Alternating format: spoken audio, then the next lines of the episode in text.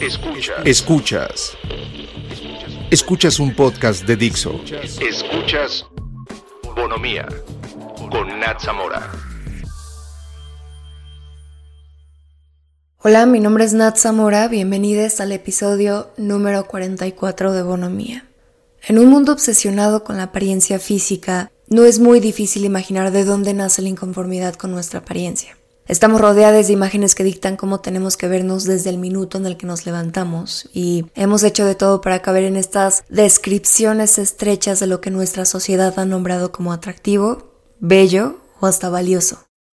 Con el tiempo, la narrativa de la belleza ha cambiado en los medios y parece que lentamente se está moviendo hacia una dirección más sana, más diversa e incluyente.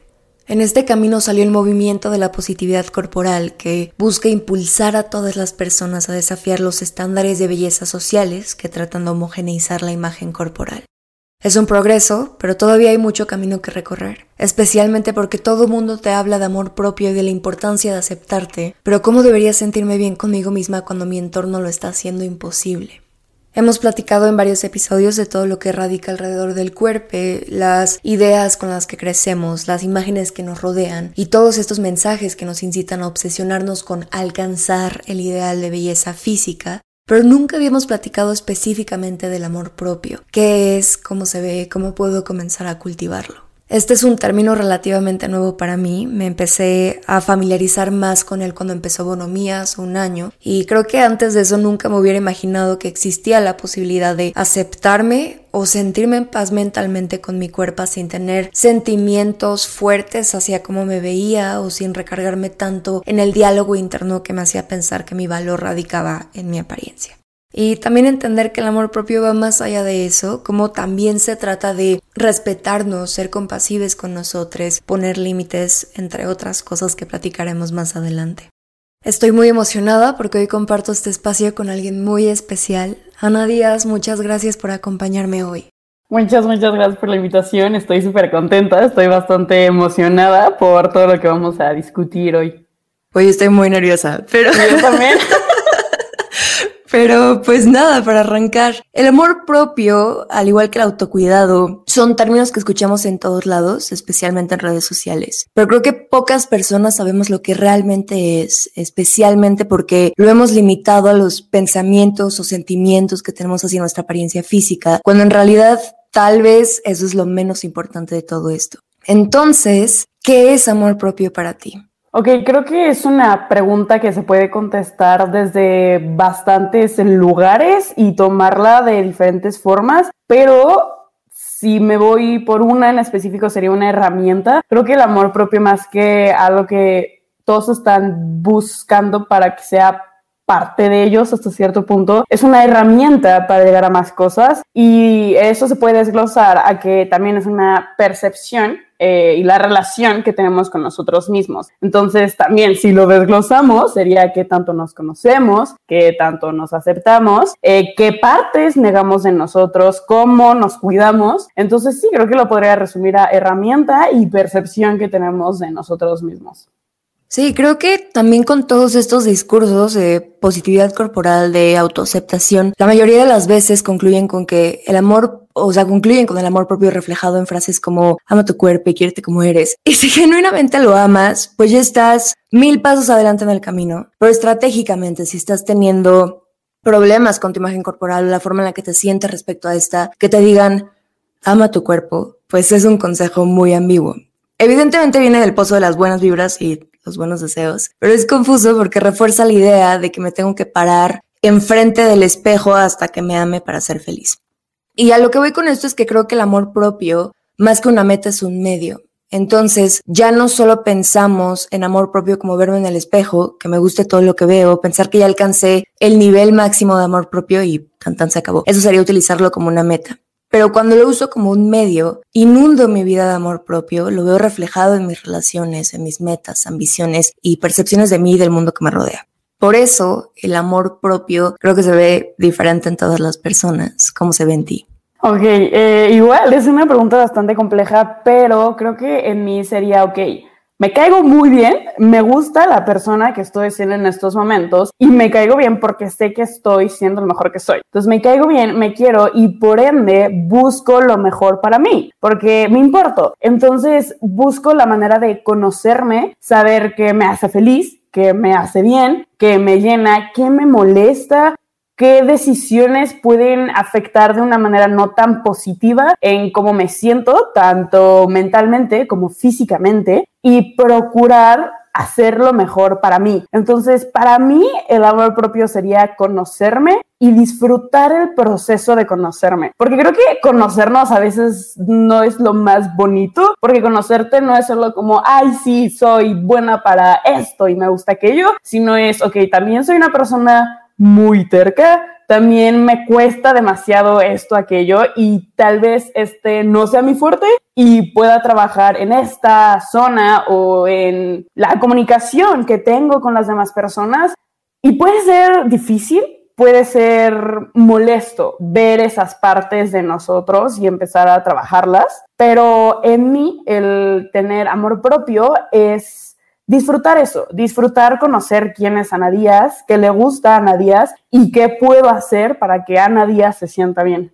Sí, justo como siento que el camino de introspección puede ser muy complicado porque justo al final del día todo el mundo dice que quiere conocerse, pero nadie se conoce realmente. Entonces, cuando empiezas a, no sé, conocer estas partes como más profundas de ti y ves estas áreas donde tal vez tienes algo que cambiar, tal vez tienes algo que mejorar, puede ser muy complicado como confrontar esa parte de ti, siento que muy pocas personas están dispuestas a hacerlo. Entonces, cuando están buscando amor propio, como que dicen, o sea, quiero el atajo, quiero la fórmula mágica para llegar a sentirme bien conmigo misma. Y creo que en este camino justo existen muchas creencias limitantes que justo frenan este proceso de introspección que estamos llevando para implementar el amor propio en nuestras vidas. Una de ellas siendo la forma en la que nos hablamos. Y cuando llevas tanto tiempo peleándote con tu cuerpo, interiorizando los mensajes de tu entorno, por más que te despertaras y dijeras mil veces, me amo, si no creo genuinamente, si no lo creo genuinamente, mi cabeza me va a estar diciendo otra cosa. Entonces, ¿cómo reescribo mi guion mental?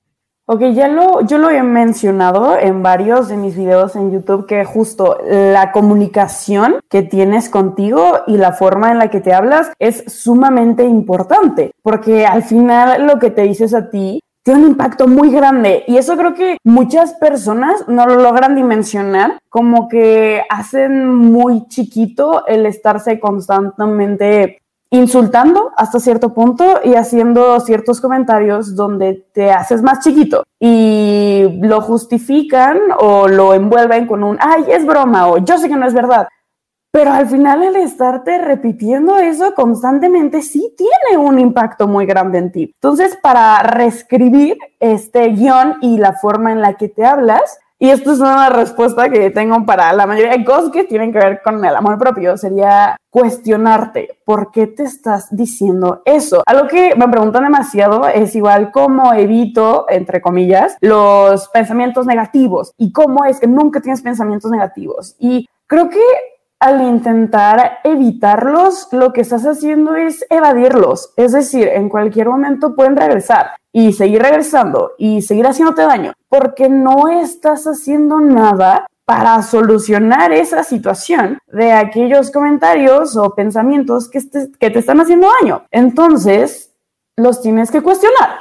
Tienes que irte hasta la raíz y preguntarte, ok, ¿Por qué me digo esto? ¿Por qué creo que es válido hacerme de menos? ¿Por qué pienso que está bien limitar mis capacidades? Y puede parecer a veces sencillo como, ah, me hago la pregunta ya, pero no, realmente siéntate y ponte a pensar por qué crees que está bien que te hables de esa manera. ¿Qué pasó en tu vida o qué pensamientos llegaron para empezar a normalizar este diálogo interno donde hay tanto odio? ¿Por qué piensas que es normal decirte ese tipo de cosas? Cuestiónalo y vete hasta la raíz del problema. ¿Qué crees que causó que te empezas a hablar de esta manera? Porque desgraciadamente empieza desde muy pequeño, creo, esta costumbre de limitarte y de decirte comentarios no tan bonitos y que te pueden lastimar de varias maneras. Entonces, ¿qué pasó en tu infancia para que te hablaras de esta manera? ¿Cómo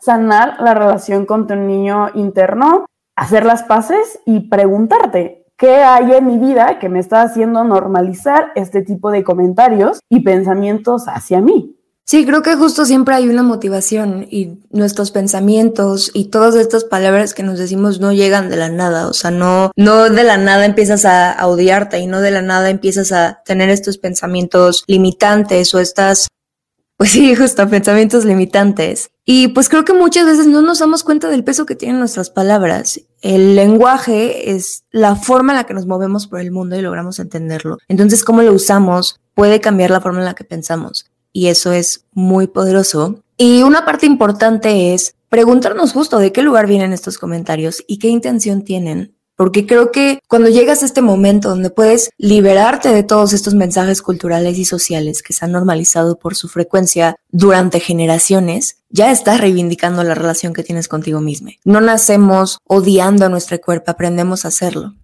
¿Cómo fue tu proceso para comenzar a cuestionarte lograr desprenderte de estas ideas y aparte hacerlo en redes sociales? Ok, sí, igual, igual, una pregunta bastante difícil, pero algo que me gusta remarcar demasiado de todo este tema del amor propio, así como lo dice, es propio. Entonces, cada camino que va a recorrer cada persona va a ser distinto y eso creo que es bastante bonito porque si todos recorriéramos el mismo camino, no tendría mucho chiste porque todos hemos vivido experiencias distintas y tenemos historias distintas que hacen que tengamos pues diferentes perspectivas. En lo personal, y creo que esto puede abrir un gran debate, pero a mí lo que me funcionó es estar sola. Yo antes era una persona que constantemente buscaba compañía y estar con alguien, ya sea amigos o pareja, o que alguien esté al lado de mí, porque me daba miedo estar conmigo misma. Y el estar con alguien más hace que constantemente estés platicando y hablando de otras cosas o riéndote, lo que sea, y no escuchando lo que estás pensando. Por ejemplo, cuando estás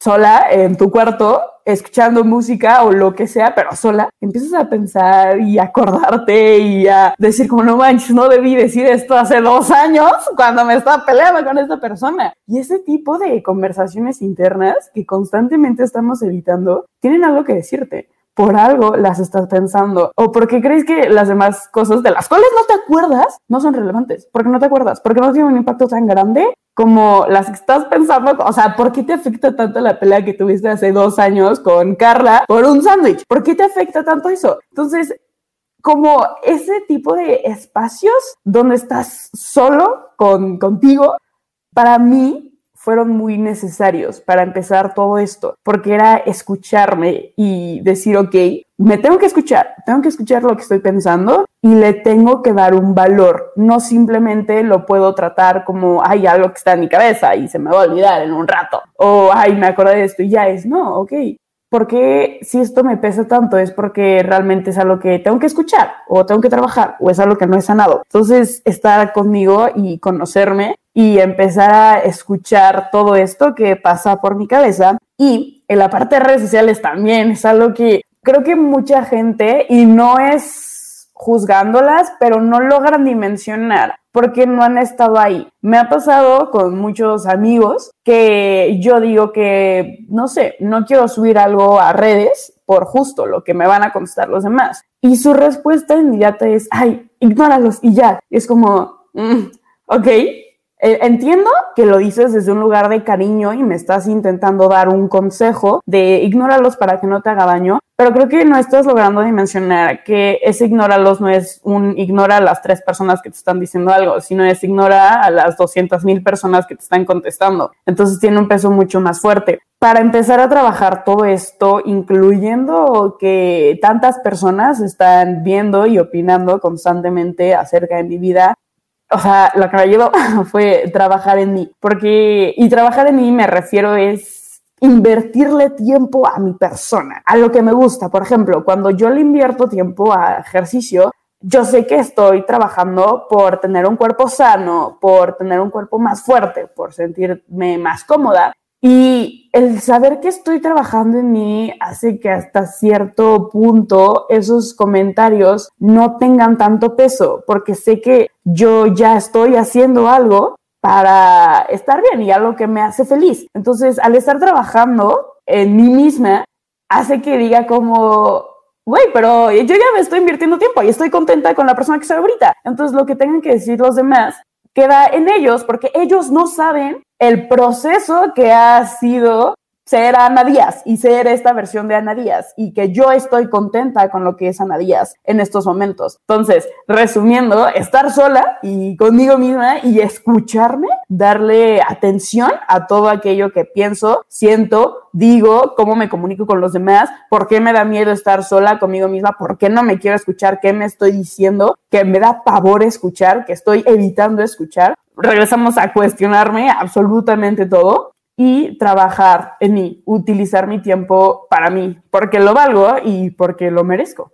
Justo esto que dices, creo que fue mucho más notorio en pandemia. Creo que todo el mundo estábamos acostumbrados a estar en mil cosas y estar con muchas personas y ver a estar todo el tiempo con alguien. Y creo que algo muy difícil, especialmente, o sea, lo entiendo, es de repente te, limitan todas tus interacciones sociales y estás en tu casa y estás sola. Y entonces justo empiezan como a aparecer todas estas cosas que no has resuelto.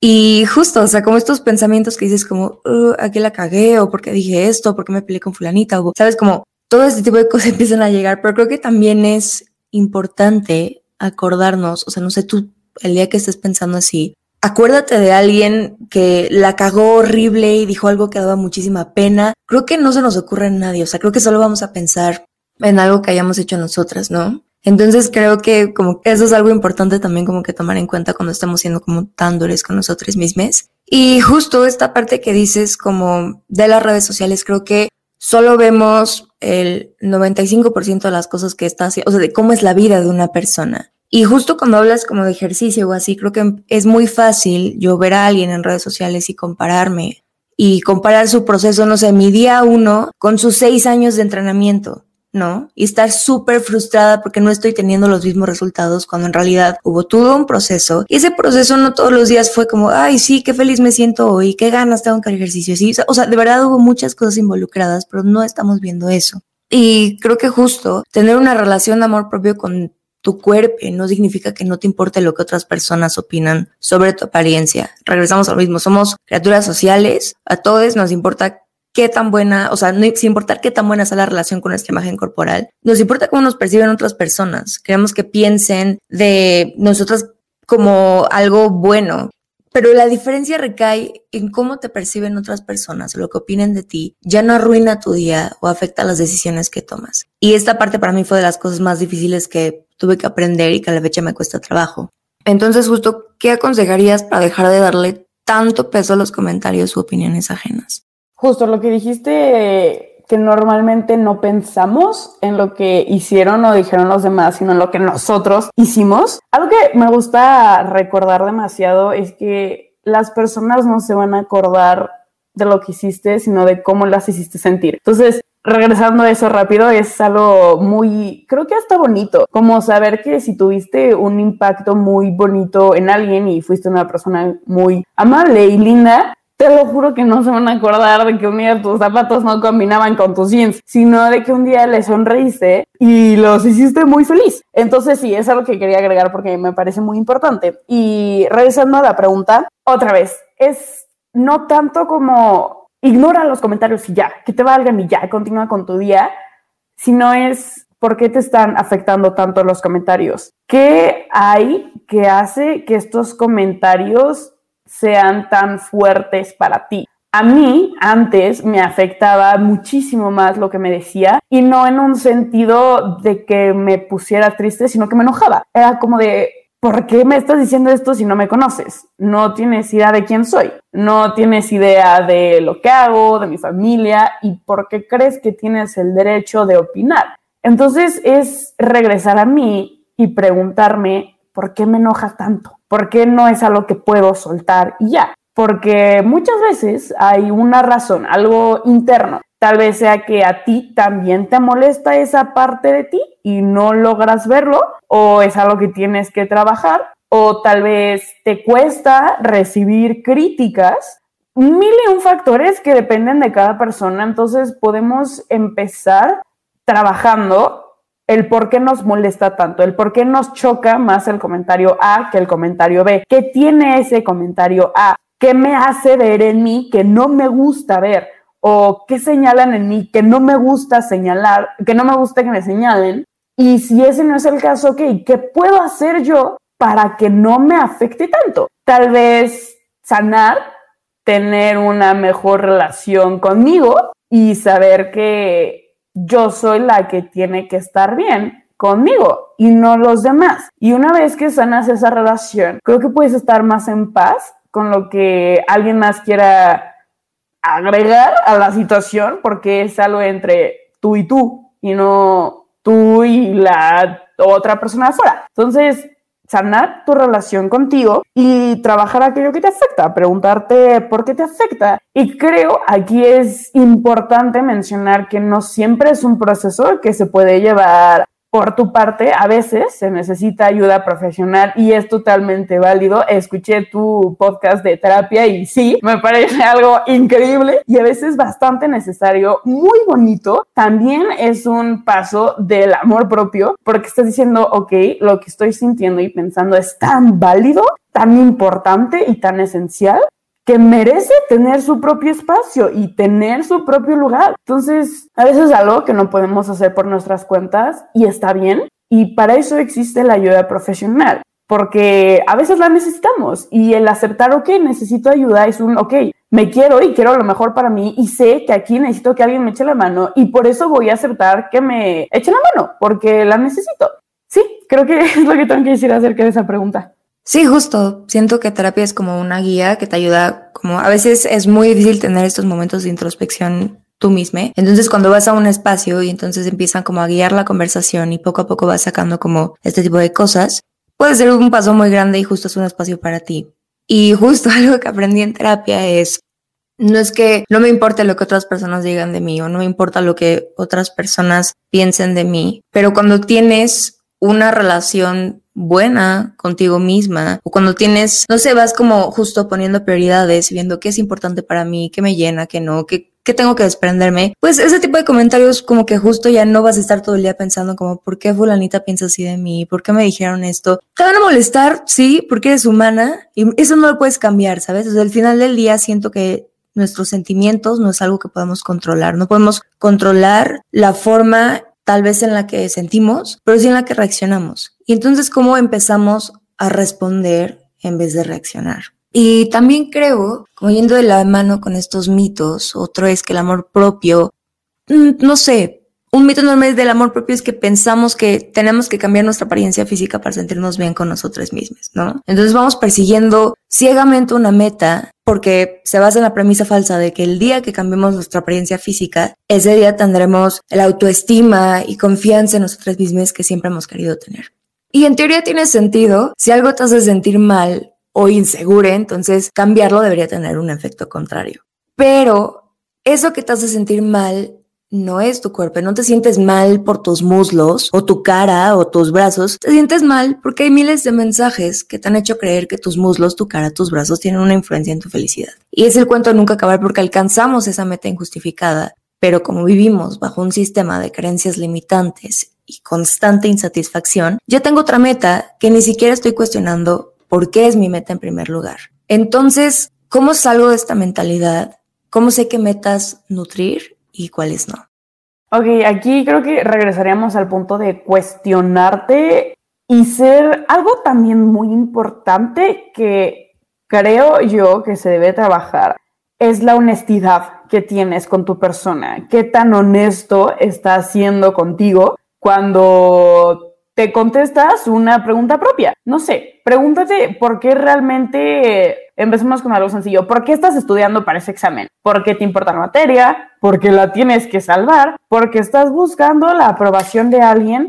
El ser honesto contigo, además de que ayuda la relación que tienes, porque así aprendes a realmente escuchar qué es lo que estás buscando, qué es lo que quieres, te ayuda a ver las cosas desde una forma más honesta. Porque es ok, porque estoy persiguiendo esta meta, porque quiero modificar esto, porque a mí honestamente me molesta o porque le molesta al de la derecha. Entonces, no es algo sencillo. Creo que también es importante decir que todo esto que estamos mencionando no es algo que de la noche a la mañana va a cambiar tu mentalidad, porque no funciona así. Pero sí es algo que se puede trabajar. Otra cosa que, que me gusta mencionar es que una vez una amiga me contó que la magia de el amor propio, así como mencionaste al principio, no es una meta que vas a buscar y alcanzas y wow, tu vida es más amarilla, lo quieras, sino que es, es un camino, es un proceso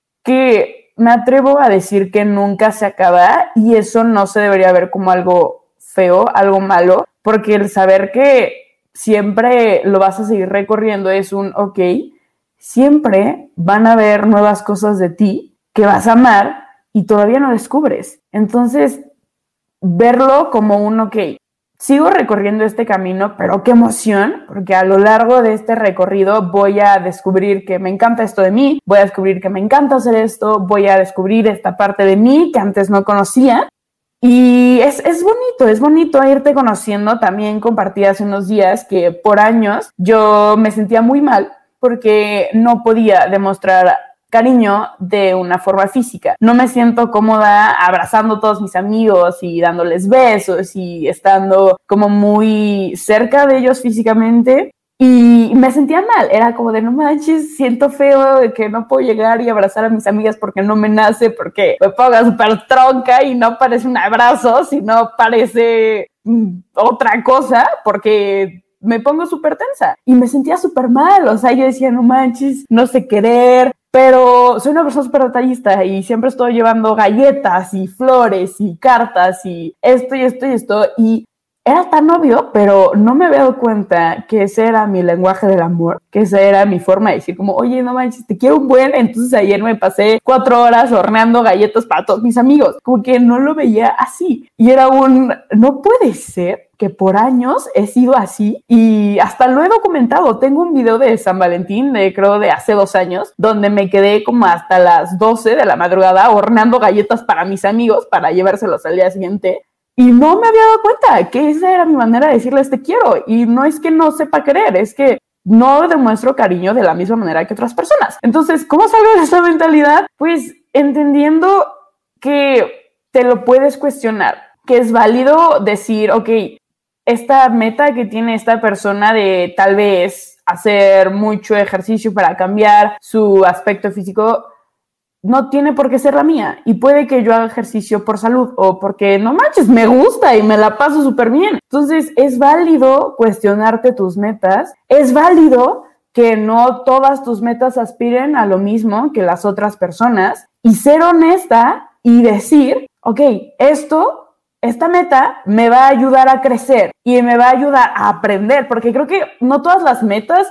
llegan tal vez a algo en específico más bien, no es tanto la meta, sino el recorrido. Saber eso, que no siempre es, ok, llegando me van a dar la medalla y se acabó, sino que aprendiste antes de llegar a la medalla, que te llevas de esa caminata, que te llevas de ese recorrido, que decides dejar atrás, que aprendiste y puede que a lo largo del camino digas, ya no quiero la medalla. O sea, al final lo que me sirve es todo lo que aprendí subiendo esta montaña, pero ¿para qué quiero esa medalla? Entonces sí, se entendió mi metáfora, pero es eso, como saber que es válido cuestionarte y saber que es súper importante aprender a ser honestos y decir, ok, quiero esto porque a mí me va a hacer feliz, pero puede que esta cosa realmente la quiera porque sé que al de la derecha lo va a hacer feliz. Justo, o sea, creo que en este medio también las motivaciones van cambiando porque vas, te vas conociendo, vas creciendo y finalmente también tú cambias como persona y justo tal vez, no sé, tu meta era justo conseguir la medalla y en el camino te das cuenta de que no. Y justo hacer todas estas cosas que haces por ti, hacerlas por las razones correctas. Y eso significa, no sé, por ejemplo, hablando del ejercicio. Si tú el mensaje que le diste a hacer ejercicio fue para cambiar tu aspecto físico, que es completamente válido, siempre y cuando sea algo voluntario. Pero si es porque el, el, mensaje que le ha dado tu entorno a hacer ejercicio es tengo que hacer ejercicio porque tengo que mantenerme delgada o tengo que hacer ejercicio porque tengo que alcanzar el ideal de belleza impuesto, ¿no? Cuando en realidad... Y, y te caga hacer ejercicio por eso, ¿sabes? Entonces, el, en el momento en el que cambias esa mentalidad y el mensaje que le das al ejercicio es, no voy a ser el la rutina que queme más calorías. Voy a hacer la rutina que más me guste. No voy a hacer el ejercicio que todas mis amigas están haciendo porque juran que con esto voy a tener este cuerpo que todo mundo aplaude y todo el mundo busca tenerlo. ¿Sabes? Entonces voy a hacerlo el que es más divertido para mí, el que más me gusta, el que más me llena y justo es un camino completamente personal. Entonces no te puedes ni siquiera estar comparando como cómo es el proceso de amor propio de otra persona porque una pueden estar en puntos completamente diferentes y aparte ni siquiera puedes compararlos porque las motivaciones son diferentes y las necesidades son otras. Y con todo el movimiento de positividad corporal, algo que hacía que su discurso no terminara de resonar conmigo del todo era que seguía promoviendo la belleza como algo esencial. La plática sigue enfocada en la apariencia física. Y el problema de esto es que invalidamos el resto de nuestros rasgos y cualidades porque pensamos que no son igual de importantes. Cuando en realidad, ¿cuándo has escuchado a alguien decir, qué bien me la pasé con esta persona porque tenía una separación entre los muslos? Nunca. Entonces, seguimos alimentando la idea de que nuestro físico y el de otra persona es lo más importante, es nuestra cualidad más valiosa y el tema de conversación más interesante cuando en realidad no es ninguna de estas cosas. Sí, eso que dijiste de, los muslos nunca lo había pensado decir, pero sí, o sea, cuando te la pasas bien con alguien o alguien te cae muy bien, creo que nunca te vas como de, no manches, me cayó increíble porque sus cejas están súper gruesas. No, o sea, justo no, y nunca lo había pensado así, pero sí, y ahora que, que me pongo a pensar en eso, cuando alguien me cuenta como, oye, conocí a una persona que también te conoce y me habló de ti, siempre es como, dice que eres súper inteligente o dice que esto y aquello.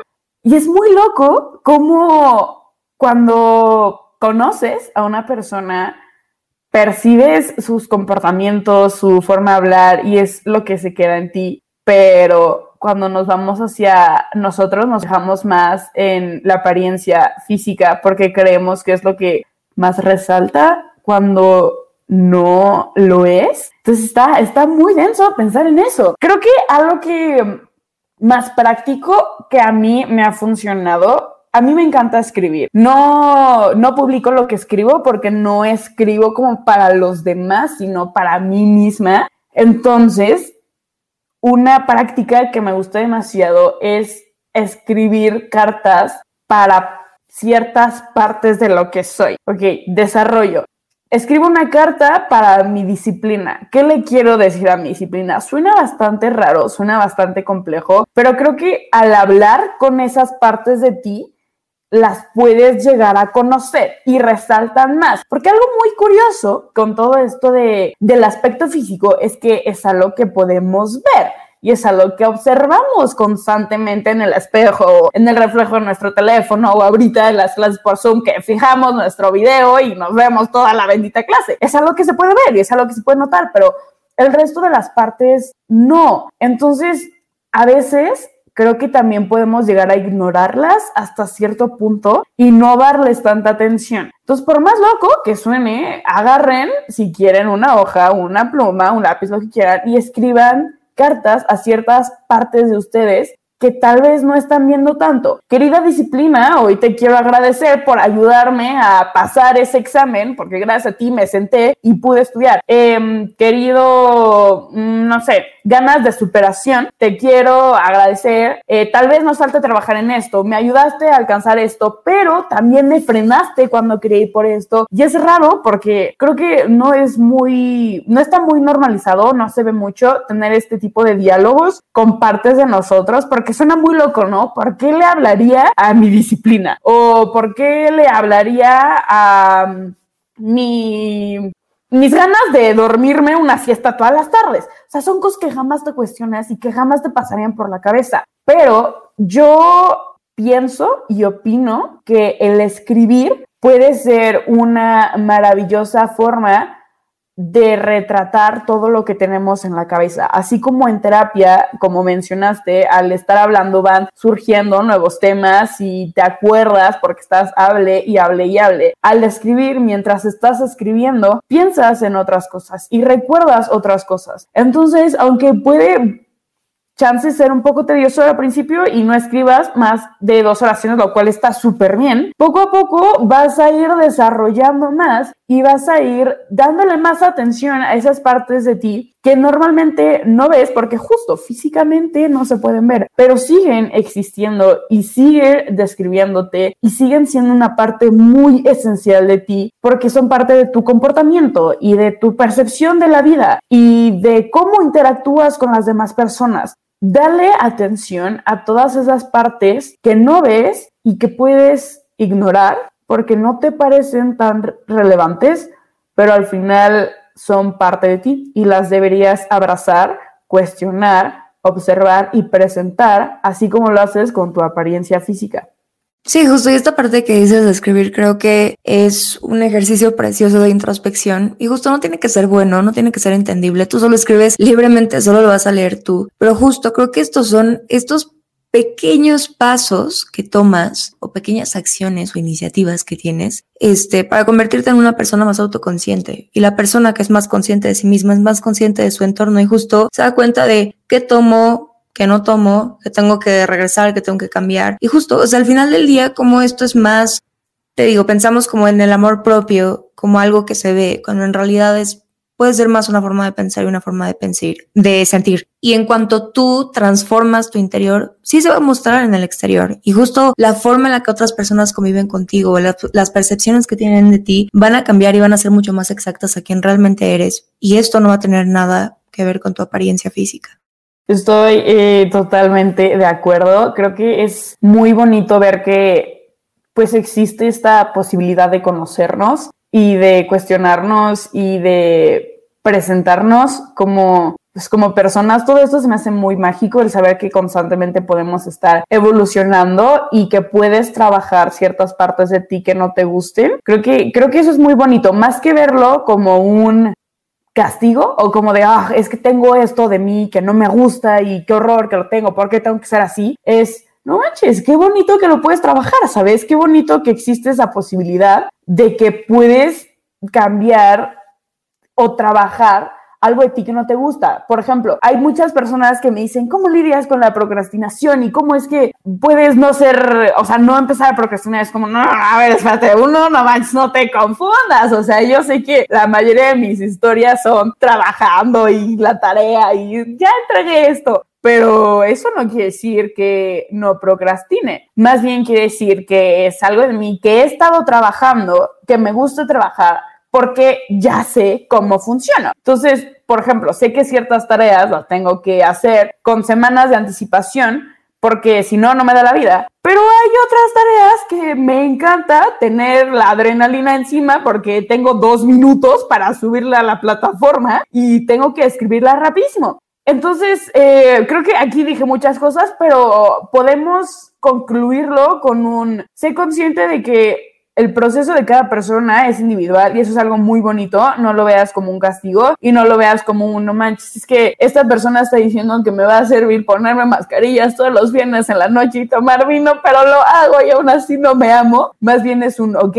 A esta persona le funciona esto, qué increíble, qué padre, totalmente válido. Pero entonces a mí me puede funcionar otra cosa. Y qué padre que todavía no lo he descubierto, porque significa que todavía tengo mucho por recorrer. No sé, a mí se me hace muy bonito saber que todavía hay un buen de cosas que no conozco de mí. Y es muy loco porque soy yo y vivo conmigo y constantemente bueno, constantemente toda la vida estoy interactuando conmigo misma, pero me parece muy, muy bonito pensar que hay muchas cosas que todavía no conozco de mí, muchas cosas que todavía no acepto, incluso que constantemente estoy negando y que todo eso al final construye la persona que soy ahorita. Entonces, es, es, un tema muy, muy complejo. Cuando Nat y yo estábamos discutiendo de qué íbamos a hablar, era de, ok, tenemos un buen de cosas que hablar, queremos hablar sobre esto, y tenemos muchas cosas que decir. Entonces es un tema muy, muy interesante, me gusta demasiado. Y me gusta que siempre se puede desarrollar de diferentes maneras, porque es un tema tan complejo.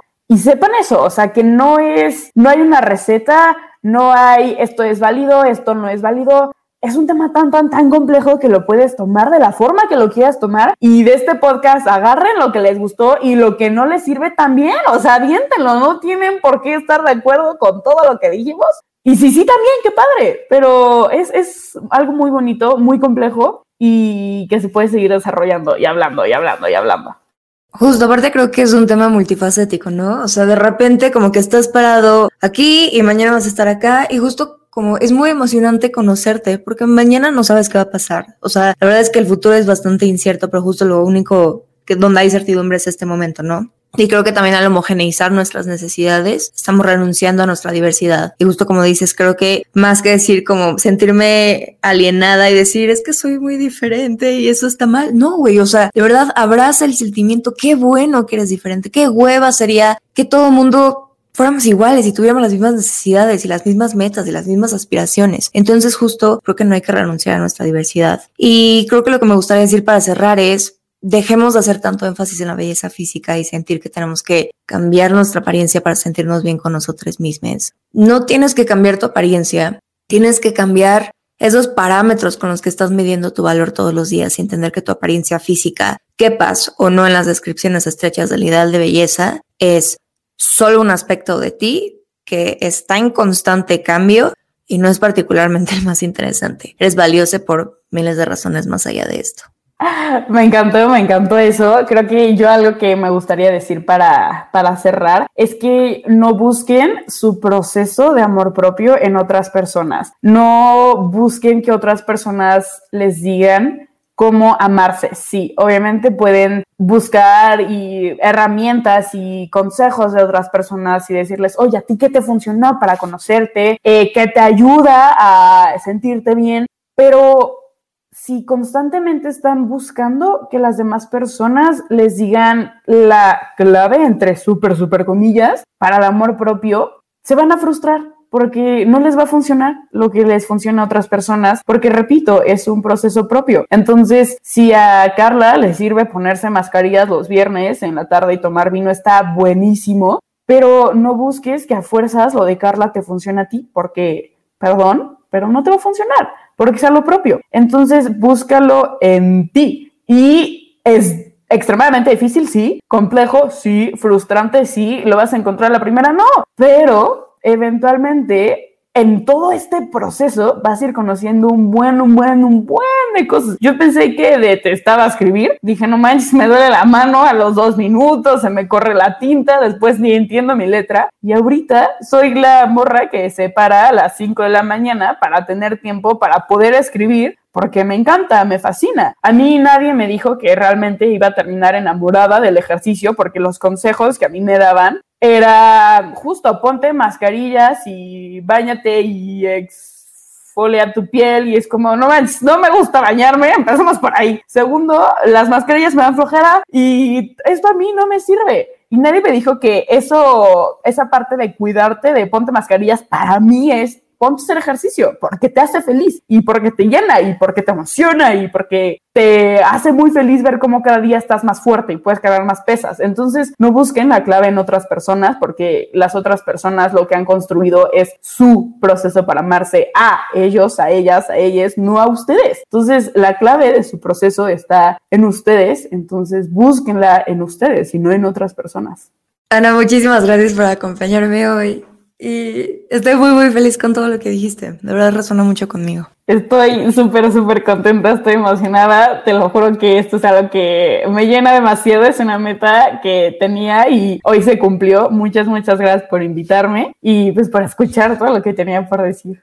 ¿Cuáles son tus redes sociales o dónde podemos encontrarte? Si me quieren seguir en Instagram, estoy como Ana Díaz, Ana con doble N, Díaz con doble I latina, Z final y guion bajo, Ana Díaz. Y en YouTube estoy con como Ana Díaz con una N y ahora sí escrito normal, A N A espacio D I A Z, Ana Díaz. Y en Twitch estoy igual que en Instagram como Ana Díaz con doble N, doble I latina y Z. Ya saben que pueden encontrarme en Instagram y Twitter como arroba Natsamora o Bonomía Podcast. Puedes transmitir este podcast en todas las plataformas digitales y Dixo.com todos los domingos cada 15 días. Adiós. Dixo presentó Bonomía con Nat Zamora.